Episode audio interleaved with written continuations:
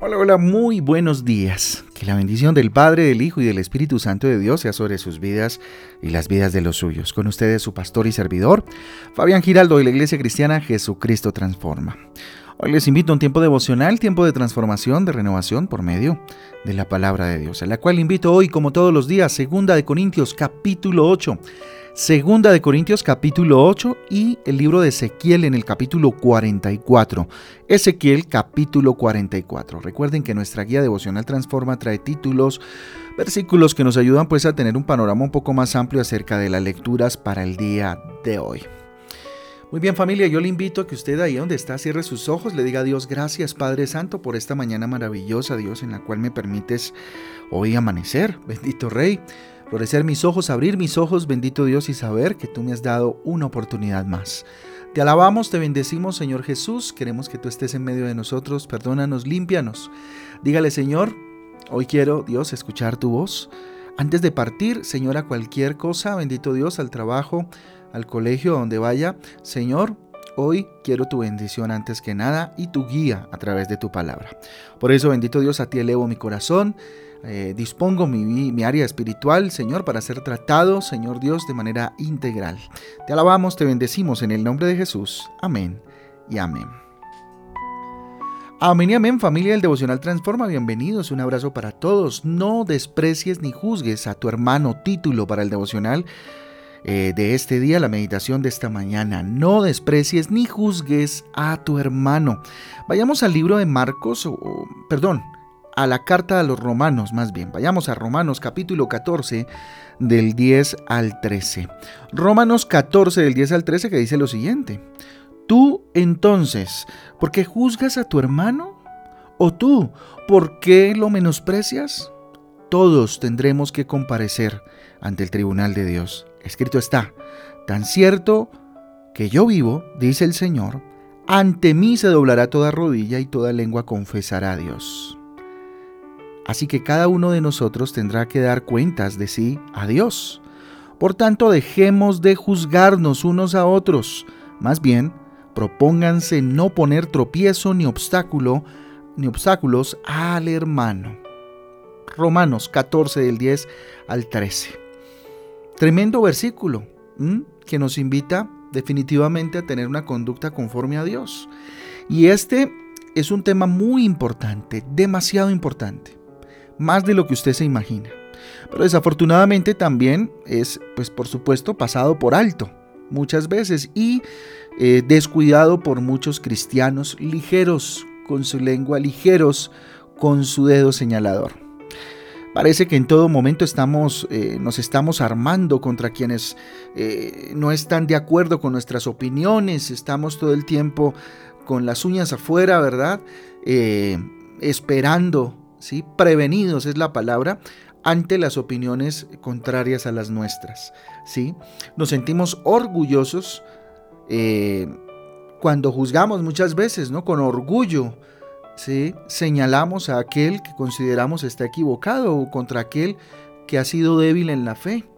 Y eso eh, se, se convierte tal vez, digamos, eh, en, orgullo, en arrogancia, en sentarse en un trono de juzgamiento por el hecho de ser cristiano o leer la Biblia y pues tenemos la capacidad de juzgar y señalar a todo el mundo por cómo se viste, por cómo vive, qué sé yo, por cómo habla, antes que tener misericordia y gracia. Esto no quiere decir que no tengamos eh, desde la palabra de Dios la capacidad de juzgar en el buen sentido de la palabra, ¿sí? Juzgar es eh, determinar que algo está bien o está mal. ¿sí? Del, tipo de juzgamiento del cual estoy hablando es al cual estamos por cultura acostumbrados. A condenar a las personas ¿sí? sin, sin siquiera haberlos escuchado y por eh, evidencias bastante débiles. ¿sí?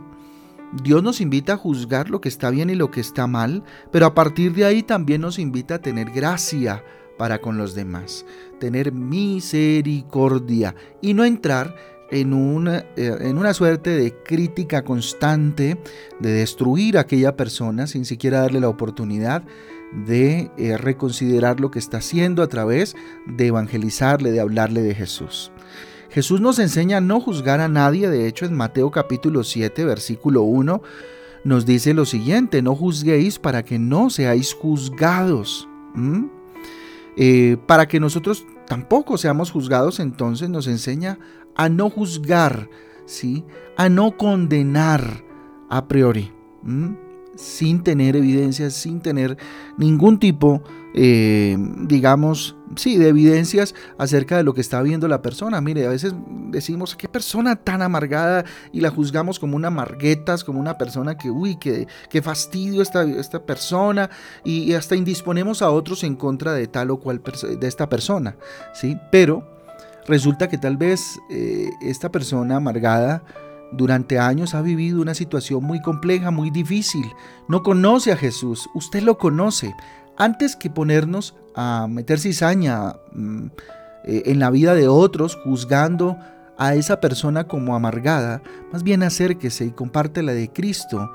Eh, en la medida en que lo permita, en la medida en que se pueda, pues pueda conocer a Jesús y salir de esa circunstancia tan difícil de llevar.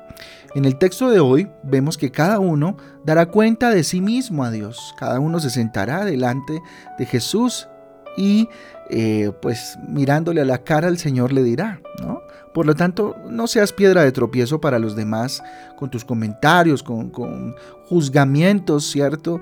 Eh, comunicados a, otros, al grupo de trabajo o a la familia, ¿sí? Que a veces crucifican a personas de una manera tan ruin, tan eh, compleja, ¿verdad?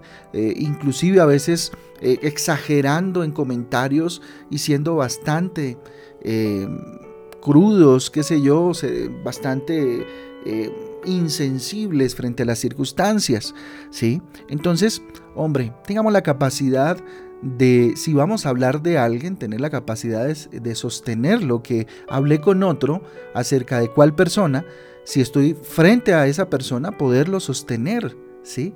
Que mi discurso no sea diferente cuando tengo enfrente a la persona como cuando me da la espalda, ¿me hago entender? Entonces, miren, nuestra libertad, eh, nuestras convicciones, nuestros conocimientos nunca deben borrar nuestra responsabilidad de cuidar y amar eh, eh, a nuestros hermanos en la fe. Más aquí en la familia de Dios, en la iglesia, en la familia que usted tenga, pues, en su familia inmediata, carnal, ¿cierto? Sanguínea.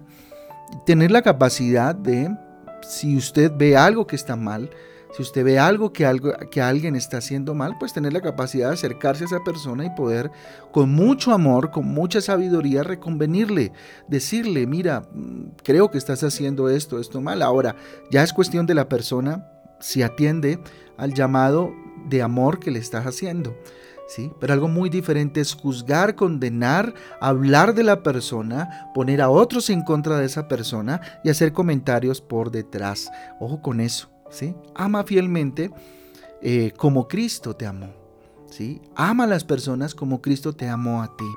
Ora por tus hermanos en la fe y sé uno con ellos. Ora por tus eh, compañeros de trabajo y sé uno con ellos en el equipo eh, de trabajo que, seguramente pues han formado, ¿sí? Con el objetivo de llevar adelante la empresa o en lo que se esté trabajando. Igual la familia.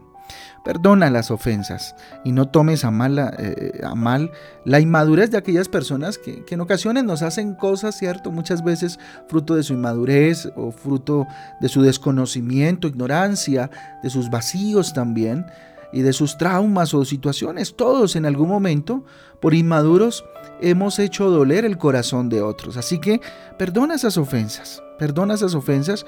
Dios conoce las intenciones de los corazones, sabe eh, cómo manejar esa circunstancia, por eso descansa en el Señor y quítate ese peso de rabia, de enojo, de comentario, de veneno, ¿cierto? Que puedas tener mm, en medio del cuello, tras vez que no te deja mm, engullir bien, ¿cierto?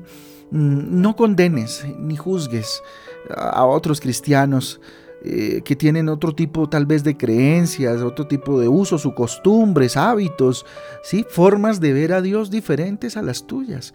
Ellos están sirviendo al Señor, no te están sirviendo a ti. Están sirviendo al Señor, entonces eh, que lo hagan de acuerdo a como, a de alguna manera ellos lo creen. Ahora, por supuesto, la palabra de Dios indica la forma correcta de hacer las cosas. Esto no quiere decir que en ocasiones eh, tengamos que denunciar ciertos atropellos que se estén generando, por supuesto. ¿sí? Es que es eh, una línea, ¿verdad? Una línea muy delgadita en la que se atraviesa. Por eso es necesario que el Espíritu Santo nos dé sabiduría y entendimiento en este proceso. Recuerda, nuestra guerra no es contra nuestros hermanos en, Cristo, no es contra nuestra familia, no es contra las personas que a nuestro alrededor están, ni contra los incrédulos, mucho menos. Efesios capítulo 6 versículo 12 nos dice contra quién es la guerra. Efesios 6:12 dice lo siguiente, porque nuestra lucha no es contra sangre y carne, sino contra principados, contra potestades, contra poderes de eh, este mundo de tinieblas, contra las huestes espirituales de maldad en regiones celestiales. Así dice la palabra de Dios. Esa es nuestra verdadera batalla y de la, que, de la cual debemos cuidarnos. Así que viva la paz con todos, vive en paz con todos y viva la paz cuando es entre todos. Aportemos a un mundo en guerra, un mundo en una convulsión terrible, ¿cierto? Donde todos se quieren sacar los ojos. Desde nuestra casa, desde nuestro hogar, desde nuestro corazón, vivamos la paz del Señor. Vamos a orar. Bendito Dios, te damos gracias Padre Celestial por este tiempo maravilloso que nos ha regalado esta mañana a través de esta eh, predicación, Señor, de este mensaje, Padre, tan especial. Señor Dios, nuestro poderoso Rey, ayúdame a amar a mis hermanos, a mis hermanas, ayúdame a amar, bendito Dios, a mi familia, a mis amigos, de a mis compañeros de trabajo, a mi grupo de amigos, a pesar de las diferencias de opinión, convicción y cultura.